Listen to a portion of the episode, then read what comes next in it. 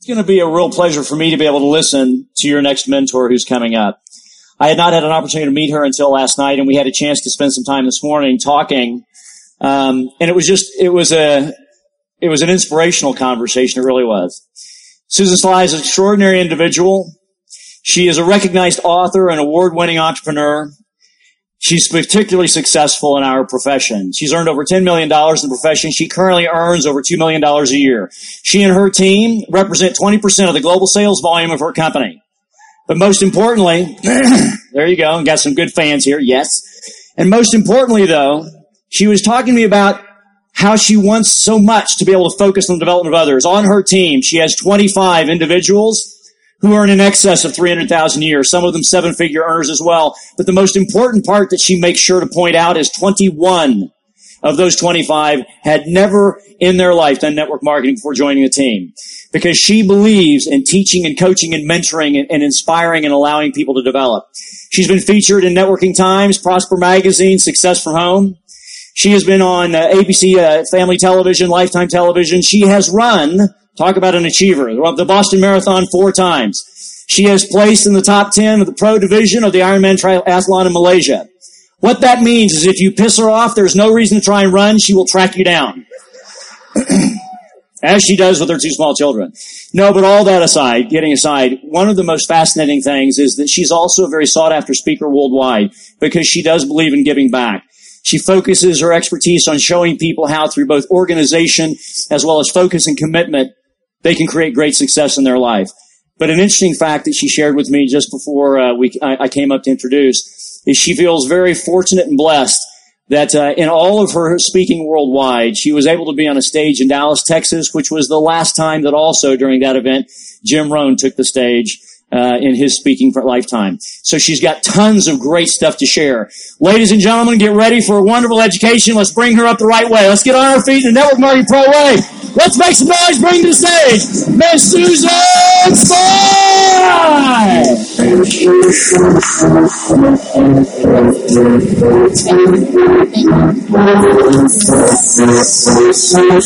Thank you. Thank you. Thank you very much. Are you ready? Go Pro! Oh my goodness. Thank you, Curtis, for the amazing introduction. Isn't Curtis doing a great job as the host of this event? Let's give a huge round of applause for that. So let me ask a question. This morning, what are some high points of things you learned from Eric. Just put up your hand. I'll point to you. Shout it out. Anything you learned from Eric this morning. An epiphany already. Activity. Commitment. Forgiving yourself of past mistakes. Yes, sir. Have faith. One more. Change your errors in judgment. One of the things that has deeply, profoundly impacted me about spending the last couple of days with Eric is just his willingness to give so freely and so honestly. I mean, isn't that refreshing to come to an event with 5,000 others and just have people tell it like it is? Yeah. Let's give Eric and his beautiful wife Marina a huge round of applause. Yeah. yeah. So I have a question for you. How many of you are ready to absolutely crush it in 2014? How many of you are ready to have your first big breakthrough year? And how many know in your heart that there's a seven figure earner in there? And how many of you are still a little scared? Yeah. And that's okay. You know, I want to commend you. It takes a lot of courage to come to an event like this. And I know personally, just from in the halls and overhearing conversations, that some of you have your backs against the wall. And you've come here, you've flown here from Beirut, you've flown here from South Africa, Canada, Mexico, Colombia, even within the US. You've made sacrifices to come here because you're hoping to take away that one thing so you can overcome what's holding you back. If you can relate to that, put up your hand. Yeah. So let's talk about it this morning and, and with your permission, I'm just gonna, you know, just be totally transparent. I think I owe you that, especially for those of you who don't know anything about me. But we know inherently what to do. What are the some of, some of the things we need to do in order to make seven figures annually? Shout it out. lots of activity. And what are those things we're going to be doing with the massive activity? Put up your hand. I'll point to you.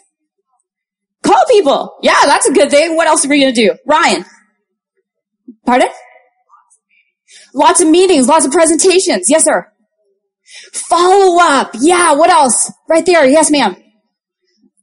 Build relationships. Yes, sir. Share a belief. What else do we know we need to do? Personal development. Attend events. Yes. Be consistent. So we know we need to do these things. But why aren't we doing them? Fear. Yeah. What are we afraid of?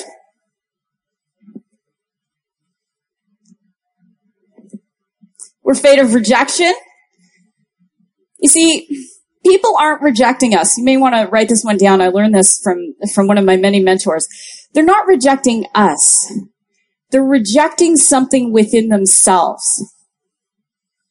And they're projecting that fear onto us. You see, I'm about to tell you something that liberated me. Many of you aren't really afraid. You're just internalizing other people's fears. You're, some of you are in the wellness industry and you're excited. You're like, oh my gosh, your skin is going to look amazing and you're going to lose weight and you're going to, you know, grow hair on a bald head and you're so fired up. And you know what? Some people, they have a crutch of whatever's going on for them, their illness, their dis-ease, and you're scaring them because they're afraid to get well. We all have great opportunities, amazing compensation plans, amazing companies, and you're sharing with people liberation and freedom and all those things. And you know what? They're afraid because they've never ever allowed themselves to even dream about what it's like to have next month's mortgage payment in the bank. So the reality is, is because we're internalizing some of these fears, it's costing us. And what it's costing us is our relationships. How many of you have someone in your life, at least one person who's not supportive? Yeah. And so you come back from an event like this and you're like, Eric told me all these things and oh my gosh, and I'm going to be a seven figure earner. And they're like, yeah, go back and be like Rob Ford in Toronto and smoke some more crack. I'm from Toronto, so I can insult the mayor there, right? I learned the other day on CNN that heroin, the street name for heroin is Hessa. You know, you never know what you're going to learn. So anyway, as an aside, but you know, it's, it's costing relationships. For some of you, your children aren't attending the schools they need to attend because you're playing small. How many of you in the audience have a child with special needs? I do. Okay. My son has autism. There's therapists, there's tutors, there's special schools. And if it wasn't for network marketing, some months that all of that adds up to about $10,000. We wouldn't be able to afford that. But some of you are playing small. It's costing your kids. Some of you are playing small. It's costing you your health, your finances, and the people around you are frustrated. They're shaking their head. And you see, when we play small, we think we're the only one who's hurting, but you know what? The reality is we are teaching people in our lives, our children, our nieces, our nephews, our brothers, our sisters, the people we love, that it's okay to give up on our dreams. And I know that's not why you want to do this. But I'll share with you the number one enemy of success is lack of organization. You came here to go pro. How many of you read Eric's book? Yeah, I bought so many audios. Well, I also went shopping. I have to actually buy another suitcase before I leave, right? You came here because you want to go pro. And Eric, over the course of the weekend, the other mentors, they're going to give you strategies for prospecting, enrolling, training, developing massive organizations. But if you're disorganized, how likely is it to happen? Right? And you may say, well, gosh, Susan, it's easy for you to be organized. You probably have two assistants and, you know, you make all this money. Folks, it wasn't always that way. Would it be okay if I share with you a little bit of the journey of going from no money to $10 million? Would that be okay? Yeah? Okay. So, let's go to the next one. This is my house. That's okay. I'm going to get to that. We're going to be flexible, right? Eric taught us, be flexible. I, I'm going to give you some strategies today to get super organized. And I think it's important that you understand that, especially if your back is up against the wall, I can relate. In the year 2000, um, you know, I was running around. I owned a health club. I had um, written for publications like Oxygen Magazine. I was on local television, radio host, all those things, and and I was basically doing it all. And and I was exhausted in the day, and yet I couldn't sleep at night. Can anyone relate to that? And my adrenals burned out. And my doctor said you're under a lot of stress. Go on vacation. And I went on vacation. I actually came back and I felt worse. And on January 13th of 2000, I had had some tests and my doctor, his name is Ross, he called me in his office and he said, you have progressive multiple sclerosis. And he showed me the image of my brain and it was covered in lesions. He said, this is the worst case we've ever seen at this hospital. And in 10 years, you're going to be in a wheelchair. And in 20 years, you're going to die and it's going to be a very ugly death. I hope you have the finances to support yourself and the, the family around you. And I didn't. I was 27 years old. And my health went downhill and very quickly I lost my business. I ended up $100,000 in debt. I was homeless. My brother-in-law took me in. I lived on his sofa. And I was a single mom. So Nathaniel Hawthorne, the Scarlet Letter, I had every single Scarlet Letter. Broke, sick, you know, single mom, divorced. I was a catch, boys, let me tell you. but here's the interesting thing. Eric spoke so eloquently about faith. There, like many of you, I had the faith in the inside that there was something more for me, even though the odds were stacked against me. And I know some of you have the odds stacked against you and the very nature, the very factor here is already defying the odds. And that was me. And that summer, I met a person who happens to be here who introduced me to the industry of network marketing. And she really taught me to go pro. She had me read books like Think and Grow Rich and Rich Dad Poor Dad. You know, we have Paul Rogers in the audience here. Paul actually worked with Robert Kiyosaki on Cash Flow Quadrant. You know, if you get a chance, Paul, wave. I just saw them right there. If you get a chance, go talk to Paul and his wife, Lori. Here's the thing. You know, she, she had me shift my mindset. And I'll tell you that shifting your mind is probably one of the most painful exercises you can do. We could go to the gym and we could do um, sprints and push-ups and our muscles would be fatigued. But this journey that takes you out of your head and into your heart 18 inches is probably some of the toughest terrain you're ever going to face. And you're here, you're facing it. And by 2003, I was so sick that, um, you know, I had, I had remarried my high school sweetheart, Chris, and, and he sends his love. He's, he's at home with our four kids and um, and I was dying.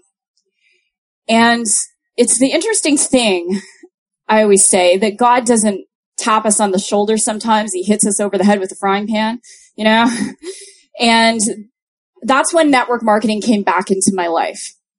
And I would love for you to write this down because I'm so grateful that my mentor taught me this phrase. If not this, then what? Let's all say that together. If not this, then what? Until you get into this place of if not this, then what? You're putting your toe in the water. You're not fully vested. I had no more options. And you know what? Sometimes when we're at that very bottom of our well, where there's nothing left, that's when we find strength we never knew we had. And I got to work. And like Eric just said, action neutralizes negative emotions. That would be a huge nugget for you to take away from this weekend. If you're from Australia, sorry I said the word nugget, but uh, you know, it means something different down there, trust me. But action neutralizes negative emotions. And I got into massive action and Eric had asked me when I was in boot camp two, for the first two days of this event, you know, what did you do those first 90 days? I got a schedule. I made a dream board. That up, you know, when you're looking at this house, this house, it, we had mold in the basement. The, the walls were full of mice. You know, I, I made a, uh, an office in my son's bedroom. And you might as well have thought I was in the corner office of Trump Tower in Manhattan. Cause I was, I had a, I, eight o'clock to 10 o'clock, Monday through Thursday, I was on the phone, on the phone, on the phone. I was working at a job and I would go out at lunch and I make calls, make calls and I go talk to people, talk to people, talk to people. And in those first 90 days, I carved out 20 hours a week. Calls, follow up, presentations. I called in sick at work. I wasn't really sick. I was sick at work, but I called in sick I drove to this gal's house three hours away. We did three in homes in one day. And in the middle, I was like this, okay, okay, let's go. And she was like, here, have some water. Let's do some more. You know, people are coming or going. And she's here today. She's a, she's a multimillionaire in the industry, but it's really cool. You know, it's like, go, go, go. And, and I did what Eric talks about in the book. And that initial action from those first 90 days made me about 6.5 million. And if I compressed, thank you. Hey, I'll do that. Thank you. Thank you.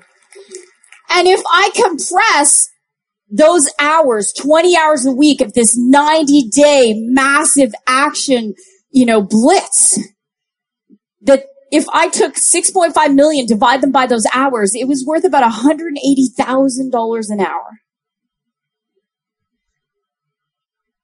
And the reality is, if you want to be successful, it's going to take courage. It's going to take faith.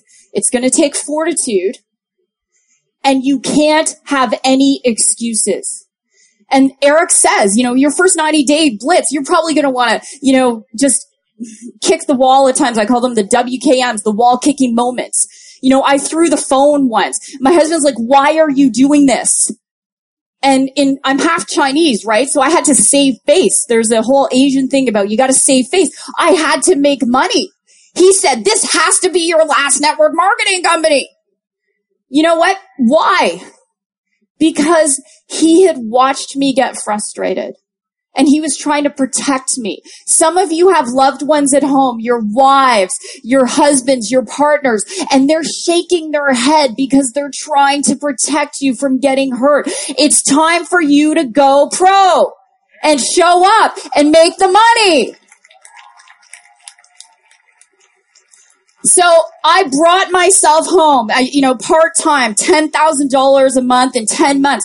I retired myself. And then my husband said to me, you know, this great honey, good for you. You know, he's, he's a CPA. I said, how much money would it take to bring you home? And he was like, 300,000 a year. I said, game on. He didn't think I'd do it, right? So when I got to $300,000 a year, he came home and I'll just share with you, these are our guys, um, my family. Yeah. Thank you.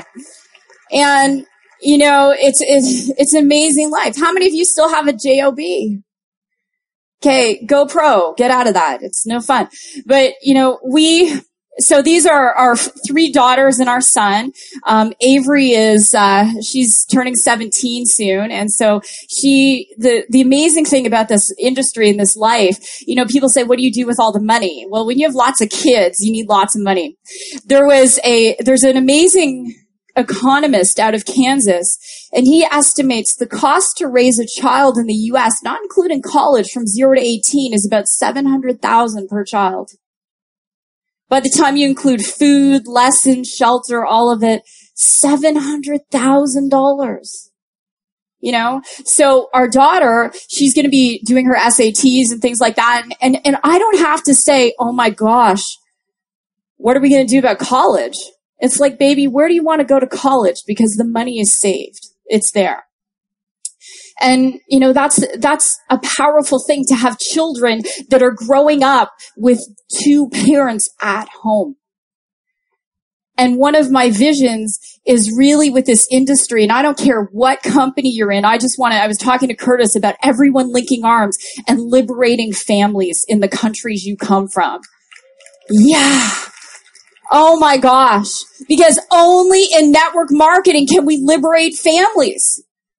Some of the people in this room make the kind of income you would make on Wall Street, but guess what? The people on Wall Street are working 80 hours a week. We have choices. We have choices. This industry has also given me the freedom. It's taken the stress off. I'm not even, I'm supposed to be in a wheelchair now. Four Boston marathons. I was there this year during the bombing. Oh. And um, I crossed the finish line, and a friend of mine was running, and um, you know, it's funny. You got to trust your gut. Write that down. Trust your gut. So I went to get my race bag, and I texted Chris to say, "Where are you?" And he was at the other end of Boylston. And I said, initially, I thought, let's meet in the middle at the finish. We'll wait for our friends.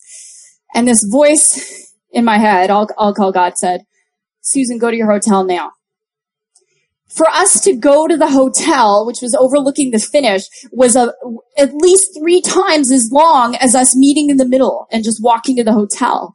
But I listened and I said to Chris, go diagonal, meet me at the hotel. We walked into the lobby. The first bomb went off and the hotel shook. And then I was up in my room overlooking the finish with the smoke and I could see chunks of bloody flesh. And for eight weeks, I wasn't right. I mean, it was enough, you know, definitely having MS and going through that and, and, you know, just to see that. And I've worked in some pretty awful situations and I commend everyone who has served their country and been in war zones. I, I was a, yeah, let's give them a huge round of applause.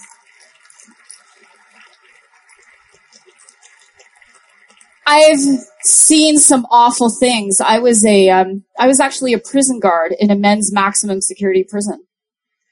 And my, the inmates in my unit were pedophiles and serial killers and, and I've, I've seen crime scene photos. I had to read all their case reports before they came in. I've seen the worst of the worst and, you know, and, and nothing prepared me for that. And if it wasn't for network marketing, I don't know where I'd be because my biggest joy came from getting on the calls and doing the three-way calls and attending the events and staying plugged in. This industry will give you more joy than anything else you could possibly do. And a lot of you are going to find a lot of healing here if you allow it. If you allow it. The industry has also done some other things. Um, in, in America, the statistic is three out of five American women have been physically or sexually abused. Two out of five American men. And so um, I grew up the child of a double divorce, um, like many of you. Not the best childhood. And, you know, so one of my passions is to liberate girls from sex trafficking, children. And network marketing has allowed me to do that. And Curtis and I were talking about that. Thank you. Thank you. And so, um, this is me in Cambodia. I'm going back to Cambodia in February. And network marketing not only provides you the income to do those things you're passionate about, it gives you the time freedom to be able to do that and nothing else will. And I have a vision and, and Eric, I'm just going to put this out there. If this is something that we could do in the future, I want to take a trip with a group of high income earning network marketers. And Curtis and I were talking about this. Maybe go to Southeast Asia and, and do a project together and shoot a movie because I want to elevate the image of the industry. And can you imagine top income earners working together, you know, doing something like that? And I'm sure that they could be born out of this GoPro community. And the other thing I want to share with you and you're probably like, Susan, when are you going to get into the goods? And I am, trust me. I want to, I just want to share with you some possibility because 85% of our industry is women. And guys, if you want to be successful, you're going to have to learn how to attract some really high powerful women. No, I, I'm, I'm not being glib. I'm being truthful. Right? And, and women have different tracks that we run on. And, and, you know, to, if you look at the top income earners in the world in this industry, and I'm excited to have people like Donna and Tiffany to share the stage with these amazing ladies, it's rarefied air for women at the top because we're being pulled in all these different directions. And so to be very candid, to be a, a you know, now a multimillionaire in the industry as a woman, there's a lot of challenges with balance. And so my goal is to paint some pictures and, and, get you to dream bigger because big dreams lead to big actions. Will Smith, the actor, says this, write this down. Money doesn't change who you are. It only amplifies what is already there. Money doesn't change who you are. It only amplifies what is already there. So if you are inherently a good person and you begin to make all this money in network marketing, guess what? You're going to be able to do good things. But if you're a jerk, you're going to do jerky things. But that's why you're here because you're going to learn, right? It's going to be good. So Africa is another passion of mine. I know we have some friends here from Africa. And I just want to share a story about network marketing and what you can do. So I'm in Africa and I'm researching a book and a friend of mine is a social worker there in Malawi, in Lilongwe. And he says, Susie, you gotta come to the women's shelter and meet this girl, Margaret. She's been, um, her both parents died of HIV. She has been brutally raped repeatedly. They found her naked and pregnant in the streets, emaciated. And it's really a miracle. She's even the women's shelter. And I said, okay, I'll come and meet her. And the women's shelter has beds that are cement blocks and a mud yard. And in the morning, the cockroaches cover the beds. And all the women were, say, in their 20s and 30s, and there was this little 14 year old girl. And I immediately knew that I had to help this girl. And so I connected with a friend who connected me with Joyce Banda, who's now the president of Malawi. And I was able to become this girl's guardian. And, and foreigners aren't allowed to adopt Malawian children. Um, some foreigners have paid millions to adopt Malawian children, but they've technically stolen those children. You're not allowed to. So I, it was arranged that I would adopt Margaret, but um, be able to, you know, put her in a very good school and, and so on and get her therapy. So Margaret today has graduated high school when approximately 90% of Malawian girls don't. Um, she's going to be starting college. We're working on bringing her over here. Um, she's extremely healthy and vibrant. And that's all because of network marketing.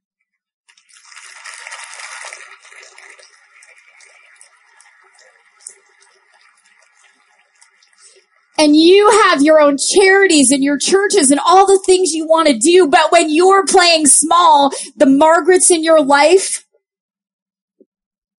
they lose out. So enough's enough. Let's get down to it. What's holding you back? So how many of you relate to this picture? Yeah, I know. And those of you don't have your hand up, you're like, I don't want to put my hand up, but I still relate to that picture, right? So let's talk about it.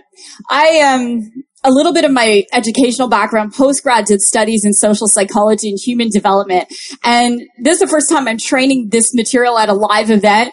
And I thought it would just be a little fun to see where you fall. And, and I've identified six different organizational personality types. So, and, and, you know, I, I relate to all of these. There's some of me in every single person. The first one is Helen helps a lot. So Helen, she can't say no she, you know, Eric said the other day, if you're working the registration desk, fire yourself. The millionaires don't work the registration desk. So Helen can't say no. She says yes to everything. She gains a lot of weight because she, she suppresses herself. She's an angry giver. You know, she's the one you call her up. Can you work the reg just Helen? Yes, I'll do it. Can you bring the product display? Oh, yes. Oh, can you run out and miss the meeting and do 50 applications at the Kinko's? Yes, yes, I'll do it. I'll do it right? That's Helen. Anyone relate to that? Yeah, a few of you. okay. Next one is Harry Hoarder. So Harry, he's fun because he's been in about 20 network marketing companies and he still has eight tracks. Right? He keeps every single newspaper, brochure, audio cassette from every company he's been in and he sends a message that I'm not going to be successful because wait, I might need that thing from 1982, you know?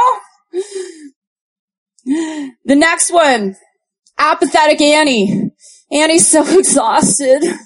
She just can't be bothered to do anything. She's apathetic about anything. Can you come to the meeting, Annie? I don't know. We'll see. Annie, when's the last time you talked to someone about our opportunity? I can't remember. And you talked to Annie and you're exhausted. You woke up feeling great and your company's got some kind of hoodoo hoodoo energy thing and you're like, no! And you talk to Annie and you're like, oh my gosh, I need a nap. You know, it's like that, right? Next is chaotic Carlos. Now Carlos, Carlos is interesting because Carlos spends money he doesn't have. And he uses his credit cards to pay off his credit cards. And he's been in so many deals that he's got like a garage full of products from every company he's been in. And no matter what you need, Carlos is there to foot the bill and he always has, you know, the most tricked out suits and, and it's all about appearances for Carlos and Carlos drives the beautiful Mercedes. You know, he lives in the big mansion, but he can't even pay the bills, right? And he's about to go from the penthouse to the outhouse very quickly. Obsessive Ollie. Ollie's hosting an in-home presentation and she's not concerned about how many guests are going to show up. She's vacuuming the carpet so there will be lines when the people arrive, right?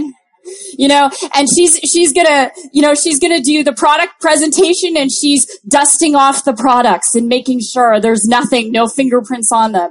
She's so concerned with how people see her, but inside, she's struggling. Militant Marty. I should say Marty. Marty's actually modeled after my dad. My dad's an engineer. His name's Joe. And so Marty is obsessive. Marty's the guy who you have this idea, you're on a conference call. The next thing you know, he sends you a spreadsheet that is 18 pages long. And you go and you do the event and he comes after you, up to you afterwards and he's like, let me make an algorithm on that. Right? So these guys, this is, this is all forms of procrastination. But it, what it comes down to is this. What I want to know is, are you the CEO of your organization or are you the receptionist? Because at some point you're going to have to make the hard decisions. At some point you're going to have to step up and you're going to have to lead. So with these personality types, Here's the thing. There are five steps. Number one is set a new intention. Everyone put your hand on your heart. Say, I am the CEO of my life. Let's all say it together loud and proud. I am the CEO of my life. Because the moment you step into that place and you are the CEO, you're going to attract at a different level. The next thing is be willing to resist your nature. If you're Carlos and you're like, man, I want to go to Tom Ford and I want to buy a suit, but you know, I have $500,000 in credit card debt, feel the pain of resisting it.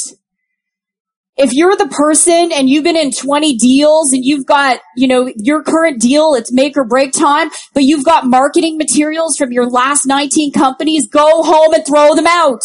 Go pro. Focus. If you're militant Marty and you're hiding behind your spreadsheets and you, as opposed to going out and prospecting, let go. Take out the pocket protector, mess up your hair a little bit and actually talk to people. Marty spends more time categorizing his lead list than actually talking to them. Resist it. Ask yourself what you can gain by resisting your nature. What can you gain? How about results? And then take action. So one of the things I did before I came, because I, I left Eric a message and I said, um, it's been a couple years since I've done a generic seminar and I, I want to give to the people. So I actually did a poll, an online poll about some of the top questions and I, I brought to you the five biggest questions I get asked about organization. Now the first one is about how do you create a schedule? And how many of you have kids still at home? Okay. About 50% of you. How many of you are caring for a parent that, you know, requires some special attention? Okay, so you got other things pulling at you or maybe a job. So you put in the most important things first, right? So if you know you have to take your mom to the doctor at 9 a.m., you put that in. If you have to be at your kid's recital, you put that in, right? I've met some of you and you're single moms and dads and there is no one else, no other sheriff in town for you to put those kids off on while you do this. So you got to schedule that stuff in. Then you got to make time for prospecting, IPAs, income producing activities. Let's all say that together. Income producing activities. I get up at about five in the morning. That's when I exercise. That's when I do my writing. I take that time for prayer and devotion. But my day, you know, when I, when I shared the stage with Jim, Jim Rohn three times, one of the many things I learned from Jim is this. He said, Susan, you end your day before you start your day. Many of you have heard this. You end your month before you start your month. You end your year before you start your year. So my day is written out in advance the night before. I get up, I'm making the calls that are going to make me the most money first. So as soon as I step into my office after my kids, my youngest is four, now, praise God, all four at school. I step into my office and the first calls I make are the prospecting calls. Because your day, Jim said, either you run your day or your day runs you, right? Now use a paper planner. You want to be audit proof. I, I, you know, I, I have a great friend. Some of you know him, Sandy Botkin. Sandy, um, is a CPA. He's worked with the IRS, Revenue Canada. And, and if you want to be audit proof, you have to illustrate that you do 45 minutes a day, five days a week on your enterprise. And if you get audited by the IRS or Revenue Canada, and I can't speak to the other ones, if it's just conference calls, you will not pass that audit. You have to physically show contacts. And if you get audited, you have two choices. If you only keep a computer planner, they'll take your computer. Would you rather them take your paper planner or your computer? Right? So that's why we teach keep a paper planner. So here's your first million dollar tip. If it isn't written down, it isn't happening. Some of you resist a schedule. You're like, oh man, that's just too rigid for me.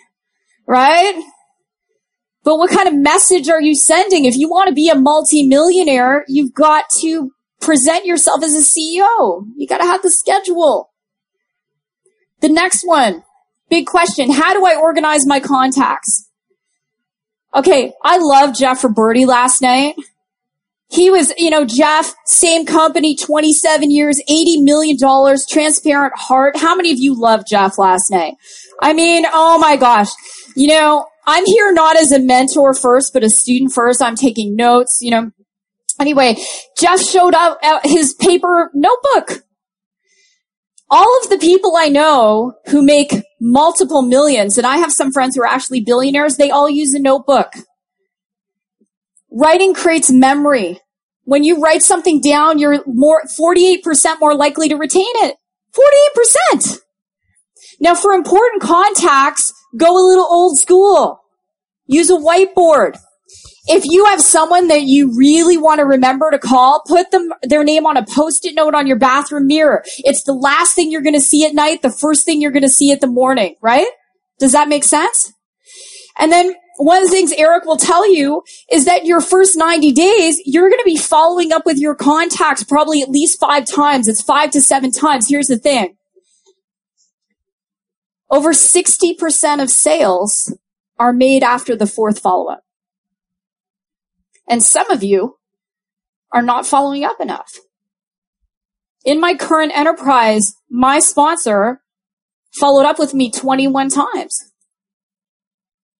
Cause I was not open. I wasn't open. But my name was somewhere in a notebook. Okay. You know, July 25th, da, da, da, da, da, and you want to keep copious notes. Copious notes. I keep a notebook. I write down the name of every distributor I talk to every single day, three-way calls, you name it.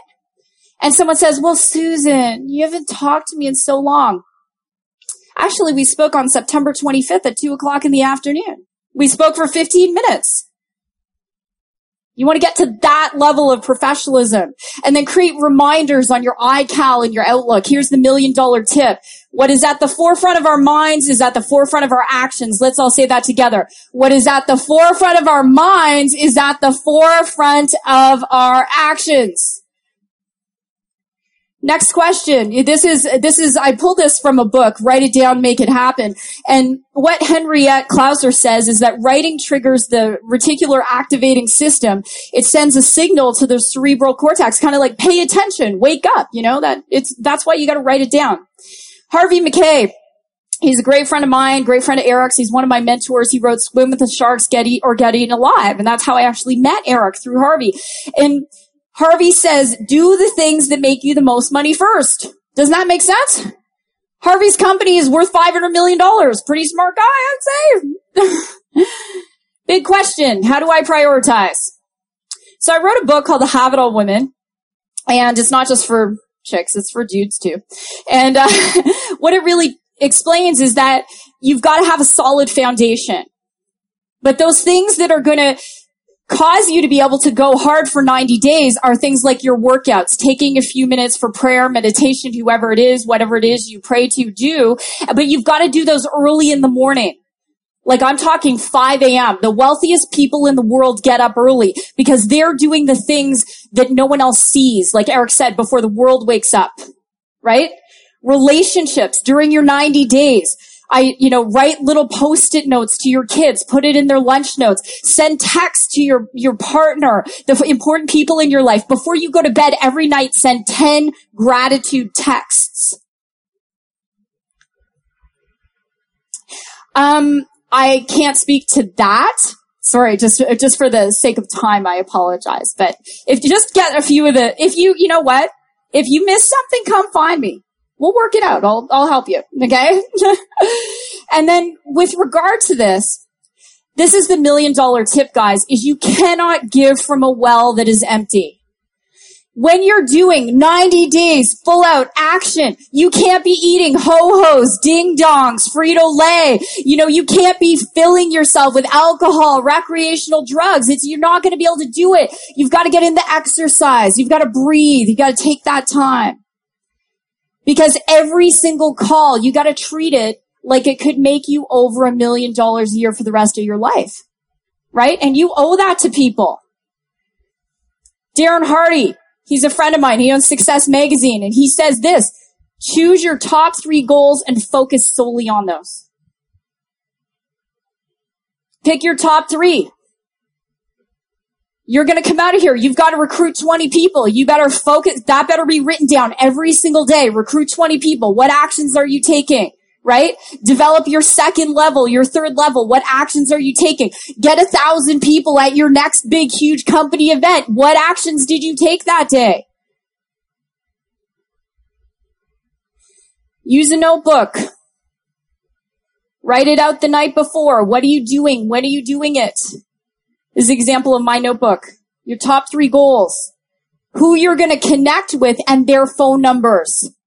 So you're not waking up going, gosh, what am I going to do? Who am I going to call? Oh my gosh. And it's noon. Oh, I'm overwhelmed. No, you wake up. It's go time. I'm calling Annie. Her number is 519-262-1564. You're focused. And just so you know, all of this information, I can, I can give it to you. Don't worry about it. Okay. Want to make sure you get something good. At least one thing. We'll see if that'll flip. Okay. Big question. Oh, if we could go back one, please. How do I deal with unsupportive family members? It comes down to ownership. Once you are the CEO of your life, it changes how people treat you. We teach the world how to treat us.